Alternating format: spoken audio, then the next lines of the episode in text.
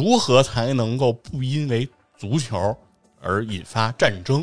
洪都拉斯人逐渐认识到，哎，只要我的水平足够差啊，我就不会因为足球再引发任何矛盾了。嗯，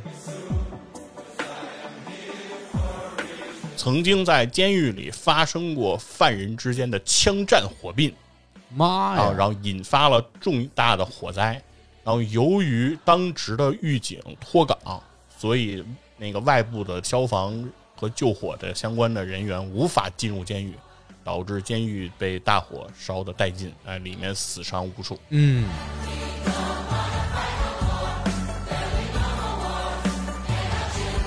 由于装配的问题，哎，失去了对地投掷炸弹的这样的一个功能，所以需要飞行员在驾驶过程当中，哎，手拿着炸弹打开自己的舱门儿 扔到飞机下。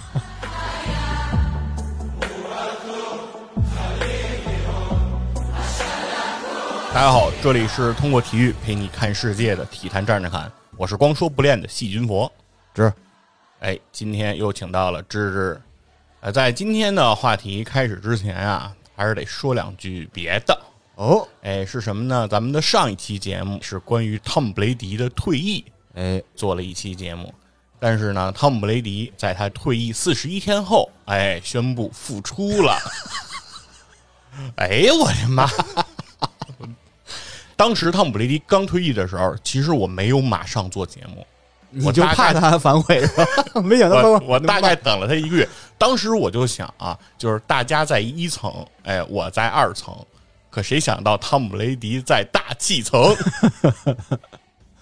哎，如果要是这次汤姆·雷迪复出海盗队，如果没能拿到超级碗的话，那这就是一个非常正常的粉转路、路转黑的过程。嗯，拉黑他，让人没法理解了。那这是关于咱们上一期节目的一个小话题啊。之后呢，咱们今天呢是想聊聊什么事儿呢？是说现在啊，这个俄乌这个战争还在继续，没错，哎，都已经感觉一个月了，对，啊从二月二十来号开始，哎，打到现在快三月二十来号了，持续了一个月。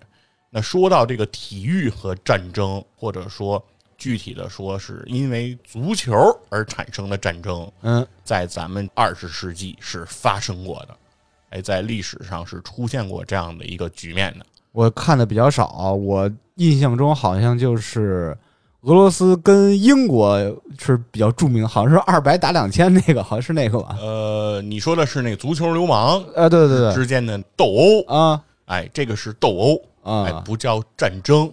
哦，对，其实说到足球和战争啊，最容易让人想到的是这个英阿之间，关于这个马岛战争。嗯，当时是这个英阿之间为了争夺这个马岛打了这么一场仗，但是在这场仗之后呢，就是在世界杯上，阿根廷足球队是予以了反击，是马拉多纳的这个上帝之手是先进一球。那之后呢，上帝之手进球之后呢，他的队友跑向马拉多纳说：“哎，你这个是不是手球了？”马拉多纳说：“别管，庆祝就完了。”啊，果然沉着冷静的老马也骗过了裁判啊。嗯，啊，这球进球有效。但是这个球之后，英格兰人就不得不服气了，因为接下来发生的事情就是马拉多纳连过五人打进的那个经典进球。没错哎其实而且那一届世界杯，马罗纳也是率队夺冠，哎，让阿根廷扬眉吐气，输了战争，但是哎，赢了足球。哎，对，那这个呢是关于足球和战争之间大家比较容易想到的这样的一次争锋。那除此之外呢，其实真正因为足球而打了一场仗的事儿也是发生过的。嗯，哎，那这场战争呢是发生在中美洲的两个国家之间，是哎，是洪都拉斯和这个萨尔瓦多这两个国家发生了一场战争。听上去这两个国家的名字很多人会比较陌生，没错，但是如果是北京国安的球迷，那对这两个名字，至少是对洪都拉斯这个名字吧，哎，还是会比较熟悉的。是有一个外援是吧？对，不止一位外援，啊哎，洪都拉斯呢有两位外援，哎，分别是大马丁内斯和小马丁内斯啊，嗯这两名外援都是来自这个洪都拉斯的外援。哎，那所以说国安球迷呢，其实对此应该是比较熟悉的。那至于洪都拉斯人为什么他都叫马丁内斯，这个事儿就是巧他妈哄巧出门啊，赶巧了。哎，并不是所有洪都拉斯人都叫马丁内斯的，只是碰巧这两个外援他都叫马丁内斯。赶上了，就相当于咱们的张王李赵的也挺多的，是不是那哎种？，然后这两个外援在国安的表现其实还都是非常不错的啊。嗯其中大马丁内斯当时是为北京国安夺得唯一的中超冠军，是立下了功勋。哎没，错，在最后一场击败杭州绿城的比赛中，哎，是取得了进球。而小马丁呢，其实也为自己这种啊疲于奔命的奔跑啊，然后这种不知疲倦的在对方禁区的搅和，哎，于此成名。对啊，都深受国安球迷的喜爱。没错。但是当时就会想一个问题，就是为什么两个洪都拉斯球员啊要不远万里来到中国踢球？因为给钱多呗。对，那洪都拉斯这个国家它是个什么样的情况呢？嗯，哎，那洪都拉斯位于中美洲，哎，我们一般提到，比如说拉丁美洲、哎，中美洲这些地方，就会有一个说法，叫做这些地方是美国的后花园儿。对，那其实很多国家都被称为美国的后花园，比如说海地这个国家也被称之为美国后花园。但是实际上呢，把海地称之为美国的后花园这件事情是对一个国家的侮辱，嗯，是对美国的侮辱。哎，为什么是对美国的侮辱呢？因为海地这个国家用来形容它就是又穷又破。哎，海地这国家的 A 面就是穷破穷破的，海地这国家的 B 面就是破穷破穷的。哎，这个国家哎除了穷和破，哎，没有任何可以形容的词汇了。那海地这个国家曾经被美国的前总统董王川普称之为像屎坑一样的国家，哎，简直就是名副其实。但是呢，所以说把它称之为后花园呢，谁家后花园是这样的，对吧？那简直就是对美国的一个羞辱。但是洪都拉斯如果称之为美国的后花园，我觉得是非常合适的。嗯，因为这里是气候宜人，风景秀丽，土地肥沃，哎，是一步一景啊，我觉得是一个非常适合旅游的这个人间天堂。呃，然而今天的洪都拉斯呢，它可以称之为犯罪的天堂。啊，啊，因为这个国家经常会出现在比如说世界犯罪率最高的这个排行榜上，出现在最危险国家排行榜上，然后出现在最不适宜旅游的排行榜上，哎，都会榜上有名。在洪都拉斯每十万人的谋杀率啊，对比一下我国啊，我国每十万人的谋杀数率数字是零点八，洪都拉斯是九十我操，啊，这是差距在一百多倍啊 啊！然后在洪都拉斯最危险的城市、最暴力的城市叫做圣佩德罗苏拉，嗯啊，有一个说法叫做撒旦本人常驻圣佩德罗苏拉，嗯，哎，那这个地方的每十万人的谋杀率是多少呢？已经疯狂的到达了一百七十四，哇，哎，已经比战场还要残酷了。哎，你就是我们说什么官渡、赤壁，这都是古战场，圣佩德罗苏拉每天都是战场啊。就是现在它已经变成了这样的一个国家了，哎，那它是怎么够一步一步形成成今天这样的呢？对吧？然后它和萨尔瓦多之间发生这场战争又是怎么回事？今天咱们就讲讲这个故事，好，哎，尤其是它跟足球之间的关系啊。哎，哎，刚才其实我们聊到了海地，说海地穷破穷破的，但是海地这个国家有没有什么值得为人称道的地方呢？有吗？还是有的啊。曾经海地男足啊三比二战胜过我国男足，啊这有什么值得称道的吗？对，就是说这样的一个国家啊，当年都战胜过国足，然后通过国足厉兵秣马，经过自己的整装备战之后，啊终于在长沙曾经二比二逼平过海地。大主场，对，然后后来呢，我们今天呢把视角来转到这个洪都拉斯上啊。洪都拉斯位于中美洲，那它第一次被世界所知，就是在一五零二年，哦，哥伦布大航海发现了这个洪都拉斯。他发现了这个地方之后，把这个地方命名为洪都拉斯，它的曲意是无尽的深渊。哦哎，这是为什么呢？就是因为在十五、十六世纪那个时候，参加大航海这个事业，就像参加大航海一样。这不是一句为了说废话啊，对呀，只是因为实在你找不到比参加大航海风险系数更高的哦其他事业来做比喻了。啊、那这危险天花板是吧？所以说，在哥伦布发现洪都拉斯这个地方之前，他们是刚刚经历过这个海上风暴。嗯，哎，那是损失惨重啊，算是舍生忘死、九死一生才到了这个地方。那所以说到了这个地方之后，他认为这个地方太恐怖了，所以把它称之为无尽的深渊。嗯那基本上呢，算是哥伦布如果看到今天洪都拉斯的局面，那哥伦布算是大预言家了。现在这个地方也真的是一个无尽的深渊了。没错，那洪都拉斯刚才说了，它气候很好，它的土壤很肥沃，哎，但它是一个非常适宜生产耕种的这样的一个土地。那为什么它今天发展成了这样呢？其实，套用一句拉美国家经常我们会形容它的时候，说它的局面的时候发生的事情，就是叫做离上帝太远，离美国太近。啊，哎那就是当时洪都拉斯在自己独立之后的一百三十年中，发生了一百三十九次政变。哇，哎，然后在这一百三十九次政变当中，在他政变最频繁的十年，他发生了二十次政变。所以说，在洪都拉斯啊、搞政变就像过年一样，哎，就是阳历一次，阴历一次，哎，一年得两法定回，节假日的感觉是，对，一年得搞两回，嗯，对，所以说就是这么一个频繁。他为什么会这么频繁？就是你方唱罢我登场，跟走马灯一样的换总统。哎，为什么他能够成为这样一个情况？就是因为洪都拉斯这个地方是一个非常赛博朋克的一个国家。嗯，什么是赛博朋克的意思呢？就是洪都拉斯整个的政权，或者说整个这个国家的命脉，都是由公司来垄断和控制的，而并不由政府来控制。政府只是公司的相当于代言人。如果这个政府不听话，或者是有了什么样的一些分歧，那作为公司，那就直接把总统换掉。那就是相当于财阀财团那种控制是吧哎，吧？可以这么理解。那这个公司呢，其实就是美国的公司。那这家公司在洪都拉斯，或者说在整个拉美都非常的有名啊，叫联合果品公司。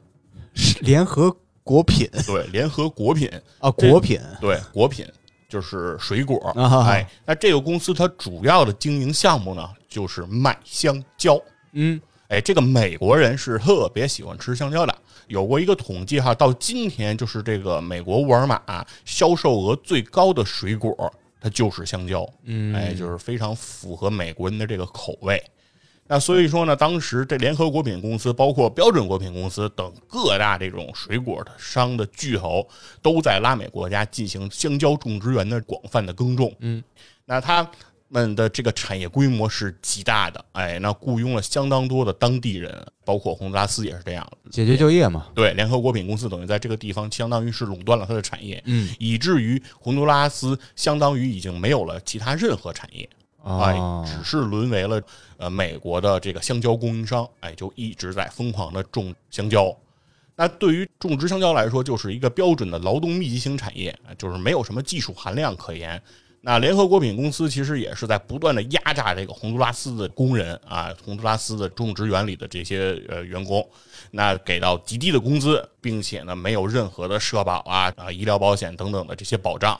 那香蕉的收割实际上是一个比较危险的劳动活动，是哎人力收割对，因为它是靠人力啊，镰刀挥舞之下啊割下香蕉。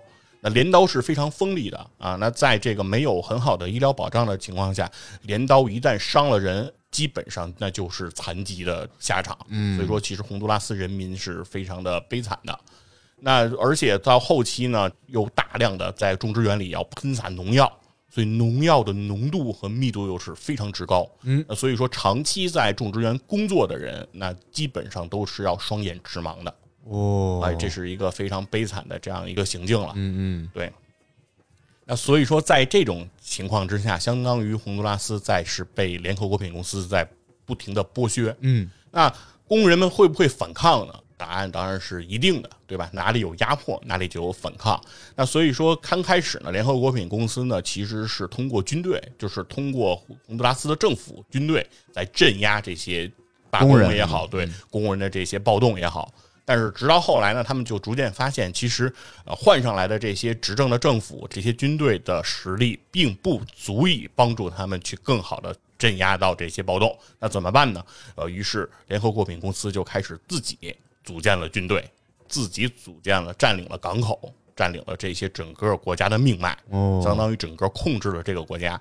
曾经在拉美的这个魔幻现实主义的这种小说里，其实有过这样的描述，就是说，呃，这些所谓叫绿色教宗，指的就是联合国品公司。这样的一些集团，嗯，啊，他们呢，其实可以达到什么样的程度呢？说是他们打一个喷嚏，哎，就可以让一个总统或者是知名人士倒台，啊，他们抬一下手指就可以让一艘货轮停泊或者是起航，哎，他们只要转动一下转椅就可以发动一次政变。哎呀，势力太强了。对，所以说基本上是我们今天所想象不到的，今天的公司能够实现的这样的一个情况。对，所以这个是非常超乎人的想象的。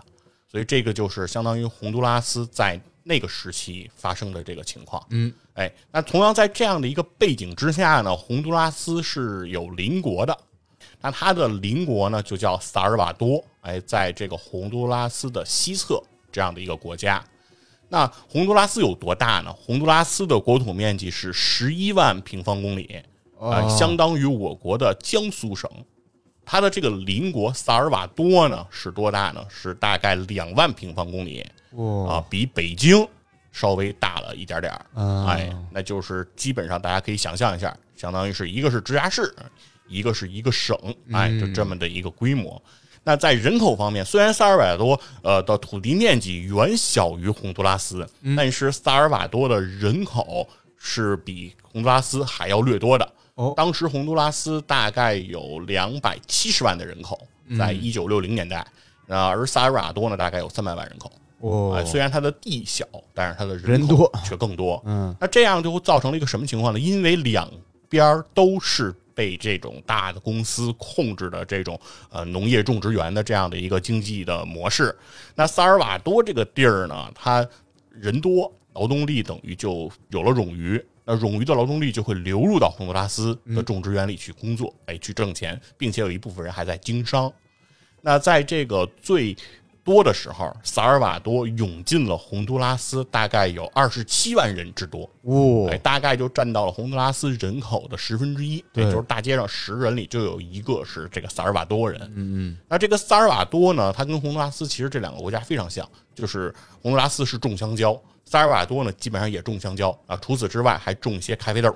啊，哎，基本上也就是干这样的一个工作。其实两个国家非常的相似啊，但是呢，两个国家之间的阶级感情是毫不存在的，哎，可以说是不共戴天的。原因就是洪都拉斯认为萨尔瓦多人抢占了我的工作，哎呦，赚了我的钱，是吧？然后抢占我工作岗位，那对此是非常的不满，所以当双方的这种情绪是非常的激动的，所以经常会有洪都拉斯清除这个萨尔瓦多人的这样的一些行为。那这个行为让萨尔瓦多的相当于劳动力又反流回萨尔瓦多，嗯那萨尔瓦多本来就是地窄人稠，本来就是人口负担极重，那人再一回流，那就经济形势就会更不好。嗯所以萨尔瓦多就会对此也不满。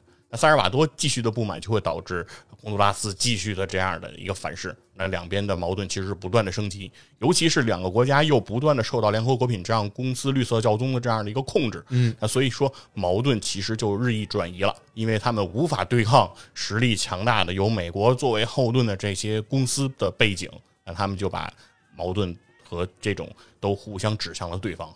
那所有的这些基础都是一个背景啊，然后时间很快就来到了一九六九年。哎，哎，为什么这一年非常重要呢？原因就是在这一年的下一年，就是一九七零年，嗯，将会举办墨西哥世界杯。哦，哎，那这一届世界杯相当于是来到了中美洲，在墨西哥来举行。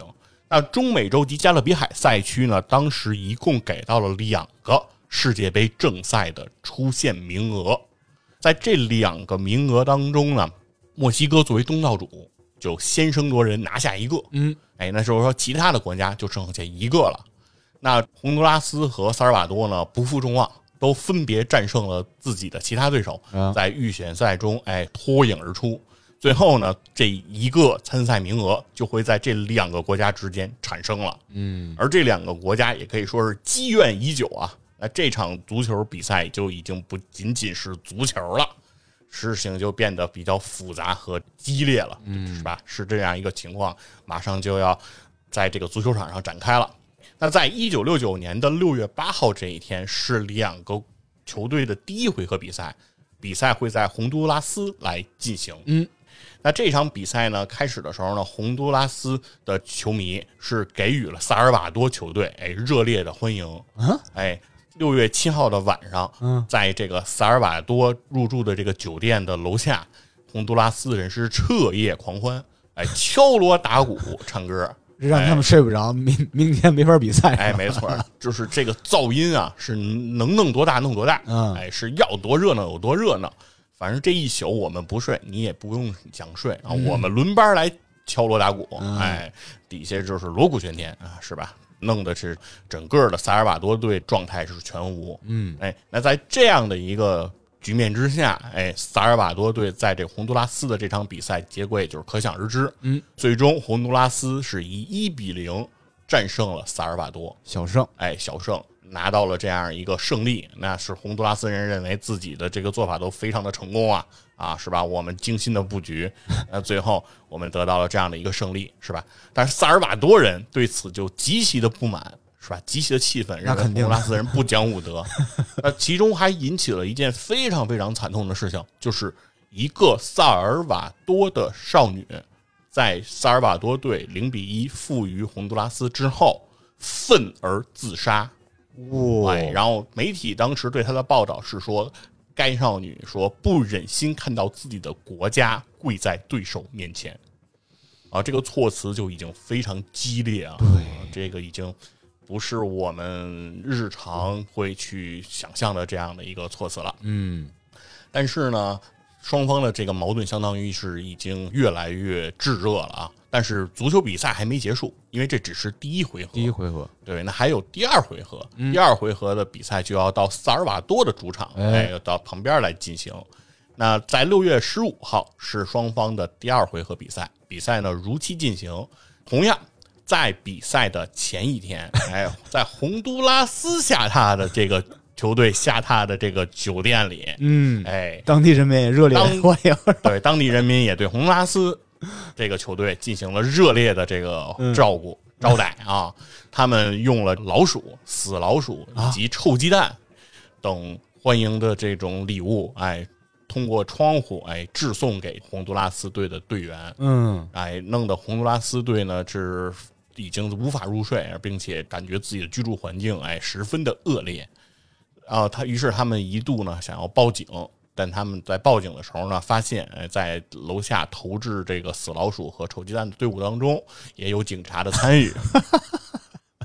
啊，是吧？这就算了吧，是吧？啊，本来是想让警察来。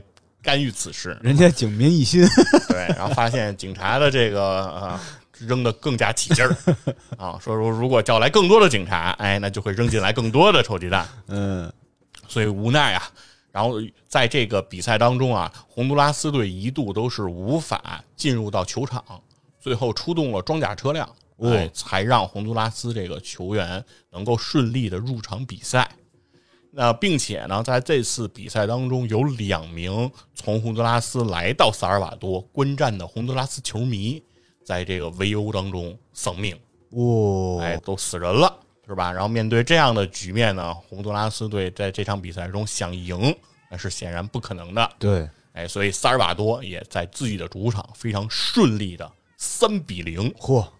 就战胜了这个洪都拉斯，嗯，哎，那等于是两场比赛，现在是双方各胜一场，那还有一回合呢。对，根据当时的比赛规则呢，是不是直接统计，比如说净胜球啊、客场进球啊这些规则来去定这个谁来出现的？是说双方还要再进行三局两胜，对，还要再进行一场比赛。那这场比赛呢，将会放在中立国。中立球场来进行，那就是放放在墨西哥，嗯，来踢第三场比赛。那这个时候是决胜盘了。那到了这个时候呢，其实双方之间的矛盾就甚嚣尘上了。哎，因为萨尔瓦多这边已经有这个少女自杀了，对吧？那洪都拉斯人的反抗情绪也是非常的激烈，对吧？啊，自己的球队等于是在萨尔瓦多遭受了。这个特别的照顾以及侮辱，啊非常的不能接受啊，上下都有一种崩溃的感觉。那所以说，两边的这个矛盾已经是非常尖锐了。在第三场决胜盘的比赛，时间是六月二十七日，嗯，哎，但是呢，在六月二十三号，萨尔瓦多就先宣布进入到了紧急状态，啊，哎。国家呢，就是进入到备战的这个状态了，因为双方的这个矛盾已经非常的危险了，哎，感觉是双方的战争就是一触即发了。比赛呢，如期在这个六月二十七号去进行了。比赛在六月二十七号在墨西哥进行的这场比赛呢，在九十分钟常规时间里，双方打成了二比二平，嗯，哎，场面还是有来有往，哎，非常的激烈。那双方的球员呢，在这场比赛中也是拼尽了自己最后一丝体能，是吧？双方都抱着这种国仇家恨的这种状态，在这个球场上比赛，嗯，对吧？说是足球是没有硝烟的战争，那这场球它就是战争，对吧？那双方肯定是都不能相让的。比赛九十分钟虽然进行了，但是比赛必须要决出胜负，所以说还要进行加时赛。在加时赛中，萨尔瓦多是先声夺人，哎，最终比赛定格为三比二。萨尔瓦多是战胜了这个洪都拉斯，对，等于是分出了胜负。那萨尔瓦多拿到了世界杯的晋级的这个名额，但与此同时呢，洪都拉斯上下那肯定是怒火中烧啊啊，认为自己的失败那是绝对不能接受的。那所以双方的这个外交上已经非常尖锐了。所以当时比赛结束的时候，洪都拉斯就宣布跟萨尔瓦多断交。哇，哎，那双方马上就会要进入到这种战争的状态当中了。嗯，哎，其实可以说是这种战争就是一触即发了。没错。那时间呢，很快呢，这个因为洪都拉斯当局啊，也是进行了大面积的殴打和驱逐萨尔瓦多移民以及掠夺他们的财产的这种暴力行径。那在这种情况之下呢，萨尔瓦多在一九六九年的七月十四日这一天。哎，发动了闪电战哦，哎，对洪都拉斯进行了闪电袭击。他们首先发力的，对。然后呢，在这个战争当中啊，就是两万平方公里的萨尔瓦多，嗯，哎，闪电袭击十一万平方公里的洪都拉斯，哎，相当于北京闪电袭击江苏。那在这场战斗当中呢，非常也非常有意思啊。呃，曾经在二战的时候，丘吉尔曾经向斯大林抱怨了一个事儿。他说呀，梵蒂冈作为教皇国，他是倾向于支持这个法西斯的。嗯啊，这个行为呢，他对此非常不满。但是他说呢，教皇国梵蒂冈虽然很小，但是它的影响力却很大。哎，那这个是他非常头疼的一个事儿。对啊，斯大林于是就问了一个问题啊，说教皇他有几个师？在这个双方萨尔瓦多和这个洪都拉斯的这场足球战争当中。双方投入的兵力，哎，两边加起来呢还不到一个师啊。嗯，其中萨尔瓦多的地面部队呢出动了四个步兵营，一个炮兵营，一共五个营。嗯，而洪都拉斯呢去出动了是三个步兵营、六个边防营以及一个工兵营，哎，一共十个营。哎，可以说两边加起来一共是十五个营。一般来讲，一个师大概得有二十个营啊，所以说双方加起来没到一个营。而这场战争当中啊，双方呢不仅有陆军出动，还有空军出动了。哎，萨尔瓦多呢是出动了十二架野马战斗机和六架海盗战斗机，以及一架 B 二六轰炸机。而洪都拉斯的主力呢是十四架海盗战斗机。哎，这个空军啊也是一场 PK。其中这个野马战斗机是出现在了一九四九年十月一日我们国家的开国大典上的。嗯，哎，因为那个是我们缴获的这个美军的飞机，哎，野马战斗机。那这个野马战斗机其实就是二战的时候美军使用的一款战斗机。那当时这个战争已经发生在了一九六九年，二战已经结束了快三十年这个时候了。但是双方呢依然使用的是这个二战时期的陈旧的兵器，嗯，对，双方呢不管是野马还是海盗，都是同一时期的兵器，嗯，所以双方呢算是班底啊，也是非常的匹配。当时在 PK 的过程当中呢，其实大家逐渐发现，呃，海盗战斗机，哎，相对于野马战斗机还是更有优势的，嗯，哎，因为这个洪拉斯的海盗战斗机呢是属于后期型号。哎，所以说在空军方面，感觉洪都拉斯的发挥是更好的。对对，但是在陆军方面，哎，但是虽然这个萨尔瓦多只有这个五个营的兵力，哎，但是呢，洪都拉斯的这个陆军啊是属于抵抗非常的脆弱啊，就是向天放枪之后就跑了。那所以说呢，其实双方其实打的也是有来有往，但是呢，这个战争啊持续到了一段时间之后，哎，两边都发现了一些问题。哎，发现了什么问题呢？就是双方的后勤补给和弹药补给都很成问题。嗯，不够了。对，所以说双方呢都其实是在战场上出现了这种停滞状态。虽然呢，刚才提到萨尔瓦多是有一架 B 二六轰炸机的啊，但是很奇怪的是，这架轰炸机在整个战争当中没有体现出它的作用。呃，就是这架轰炸机并没有在战争中出场，嗯，而而萨尔瓦多这个轰炸的使用的方式呢，是用运输机，哎，然后打开舱门往下扔掷炸弹，然后其中呢，呃，萨尔瓦多的野马轰炸机，哎，由于装配的问题，哎，失去了对地投掷炸弹的这样的一个功能，所以需要飞行员在驾驶过程当中，哎，手拿着炸弹打开自己的舱门，扔到飞机下。所以这就是双方的战争当时的状态啊，嗯，可以算是在这个人类战争当中看上去说是比较奇怪的一一次比试。但这个战争呢，很快呢，因为大家都知道自己没有了这种补给的能力啊，没有了自己的战斗的这种准备啊，那所以呢，其实战斗呢，在一百小时左右的时候，哎，宣告了停战。嗯，在这个美国啊的的这种调停之下。哎，双方在一九六九年的七月十八日晚间，战争停火协议来收场。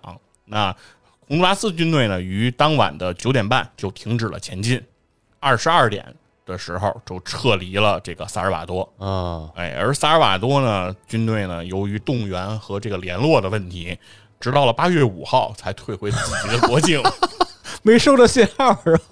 对，所以说这个也是非常。哎，怎么说？这场战争之间发生的事情都是让人啼笑皆非啊，滑稽啊！对，就是整个在拉美国家之间的战斗，经常是发生这样的局面啊，兵不识将，将不识兵，军队撒出去之后就失去了有效的控制。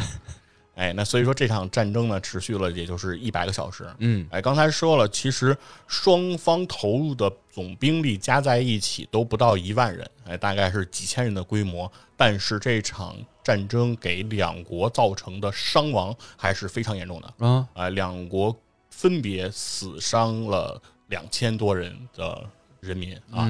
所以说这场战争其实时间不长。规模不大，但是对两国来说，其实的影响和损伤都是非常非常非常严重的。嗯，而这场战争的后续呢，其实一直到了一九八零年的十月十八号，双方其实才签订了停火协议。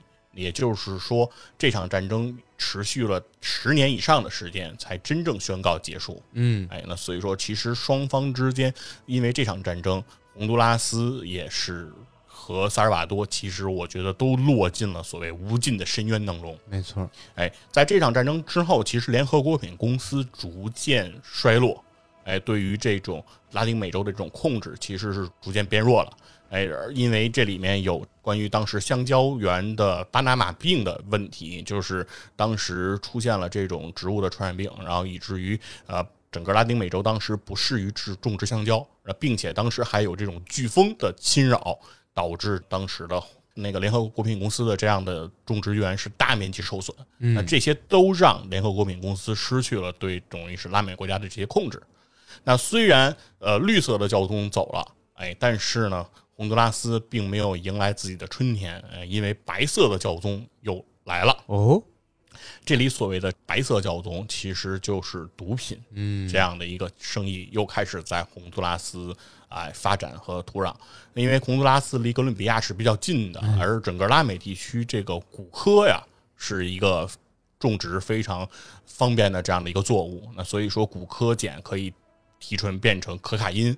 那因此，其实在美国百分之八十的毒品都会途经洪都拉斯。嗯，因为洪都拉斯这个地方的地理位置实在是太好了。如果经陆路的话，是哥伦比亚的这些毒品要。入境美国那是必经洪都拉斯，那所以说洪都拉斯就成了这样一个毒品的中转站。而呃，作为它北部的墨西哥，那就是毒品最大的分销网络。哎，那所以说这个也是洪都拉斯陷入到今天这样的一个迷雾当中的一个问题之所在吧。嗯，而其中比较更加重要的事情是，由于毒品的猖獗，所以说呃，萨尔瓦多和洪都拉斯的黑帮团体也渗入到了美国境内。哦，大量的黑帮人员是在美国的监狱中被捕，而这些长期被捕在美国狱中的这些呃黑帮分子，其实也是对于美国政府非常头疼的事情，因为这些人实在太过暴力和凶残。久而久之呢，美国政府认为把这些人关在美国的监狱里，耗费美国纳税人的钱，简直有点得不偿失了。嗯，于是美国政府在九零年代开始了一项行为，就是让在美国被捕的。洪都拉斯和萨尔瓦多的黑帮分子遣送回国。嗯，哎，那刚才已经说了，其实在这两国人口大概都是几百万人口的这样一个规模，但是美国在九十年代的时候往回输送了上万名的黑帮分子。哇，这些人其实，在洪都拉斯和萨尔瓦多国内都是属于杀人不眨眼的魔头。嗯，那都是属于这种非常凶残的水平了。但是给他们遣送回国，那简直就是对这个洪都拉斯和萨尔瓦多摧毁性的打击。放虎归山，对，尤其是现在在美国西海岸有一个叫 MS-13 这样的黑帮组织，依然是非常实力庞大的一个集团。那这个集团里其实就是由洪都拉斯的黑帮来控制的，而 MS-13 也控制着几乎整个的洪都拉斯的地下的势力。哎，所以说整个洪都拉斯其实可以说是真正的陷入到了无尽的深渊。呃，而且从一八年到二一年，其实爆发过无数次洪都拉斯所谓叫大篷车的行动。嗯，就是数以万计的洪都拉斯人在洪都拉斯是无法生存的，啊，所以他们被迫从洪都拉斯徒步迁徙。这些人身无分文，饥肠辘辘，但是他们依然踏上了北上的。路程，他们冲过了危地马拉的边防，试图冲进墨西哥，最后进入美国，来成为滞留到美国的难民，这是他们的目标。